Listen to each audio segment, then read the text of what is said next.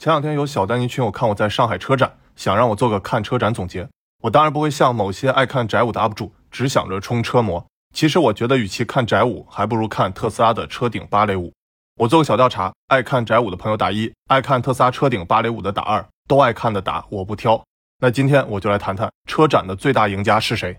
我是小丹尼，唐说个记。先说第一点，小丹尼车展小结。这次上海车展超级大，如果你想仔细调研，三天都看不完啊。所以我选择重点看我在 d a n d a 视频里常讲的汽车升级三大方向：一、油转电；二、自动驾驶；三、智能座舱。我总结为七宗罪：一、最关注，大家都在关注哪家车企又发了炫酷新车型，但我最关注这次车展专门给自动驾驶搞了个大展馆，有包括大疆在内的各种科技公司都在其中。你可能还以为大疆是无人机公司，但其实大疆车载早在五年前就开始运作。这个等我以后讲大疆时再详细聊吧。你们感兴趣吗？这级坑我先挖为敬，承让了。二最大，你猜猜最大的展台是谁呢？给你点提示啊，我以前讲过这家房地产商，呃不，车企小猪佩奇哼哧哼哧，一二三四五六七八九。还有个有趣的细节啊，这个展台不让蹲，哪怕你想蹲下来系个鞋带，都有保安过来挡住你，不要录像拍照。好家伙，不明觉厉啊！我感觉他们下了一盘大棋。三最贴心，上个展台不让蹲。那我说一个让蹲的展台吧，未来展示了二代换电站，专门用一块透明玻璃展示换电过程，很多观众蹲下来录像拍照，俗称未来蹲。未来是我很欣赏的公司啊，这次我还有幸在未来展台做直播，围观了未来新轿车 ET7 的内饰和二代换电站，还有未来新发布的年度色极光绿，正好和我小丹尼的头像里的冰川蓝加极光绿是同一配色，深得我心。四最惊喜，之前我在吉利帮贾跃亭 FF 代工的视频里讲过啊。吉利的电动车，二零二零年整体销量一百三十二万辆，很牛逼。但新能源车销量不咋地，仅为六点八万辆，占比是个位数百分之五左右，而且较二零一九年下滑近百分之四十。但这次呢，吉利发布的高端电动车极氪 Zeekr 确实给人很大惊喜啊！这辆猎装轿跑的外观内饰都审美在线。当时我看蜡笔的保镖小勋盯着极氪看了很久啊，我感觉他心动了。那我隔空喊话一下小勋，要不你整一辆，我下次一定去白嫖。支持的同学，请帮忙在评论区帮我艾特蜡笔和小勋。五最热闹，要说最热闹，无疑是特斯拉女车主站车顶芭蕾舞，大闹刹车不灵，结果被保安抬走了。那这件事你站哪边呢？站女车主的打一，站特斯拉打二，吃瓜快乐的打三。如果大家想看我讲特斯拉为啥在中国总被骂，虽然这选题很高危啊，容易被拉黑，但大家点赞过万我就抓紧干，这要求不高吧？当然，年轻人的第一辆敞篷车五菱宏光 EV Mini 也很火。各种小清新的配色打动了很多猛男的公主心，在看的各位猛男们，如果你也心动了，请把永远的神打在公屏上。当然呢，我后台众多假装猛男的女粉们也可以一起凑个热闹。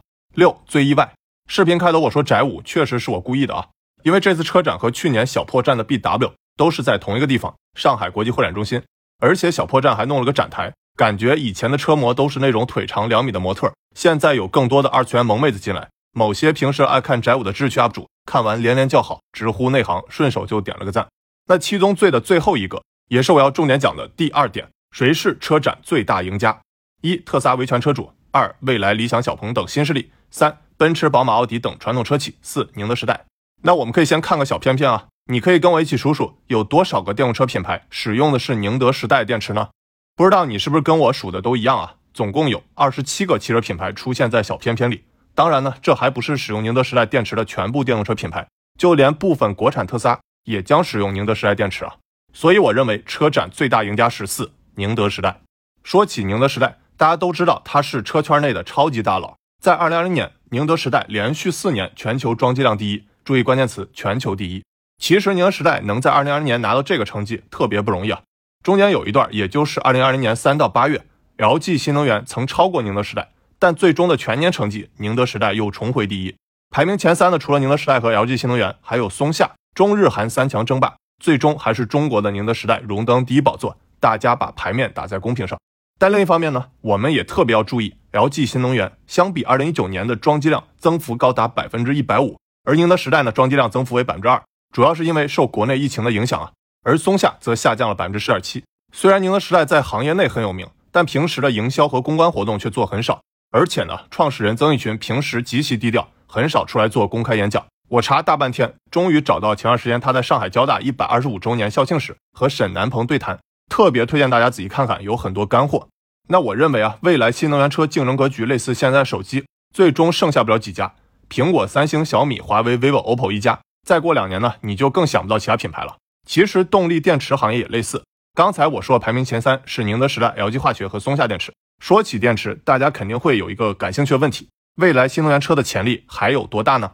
那二零二零年新能源车销量占比是百分之五点四，那现在还不到百分之十。二零二五年工信部的计划占比百分之二十五，所以近五年肯定还会爆发式的增长。最后说第三点，宁德时代只做电动车电池吗？你肯定会纳闷啊，难道小丹尼你说宁德时代除了造电动车电池，还有其他业务吗？确实如此啊。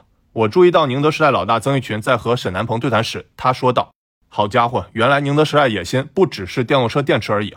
你可以从单 a 看出，宁德时代的动力电池收入确实占比在减少，而其他收入占比明显增长。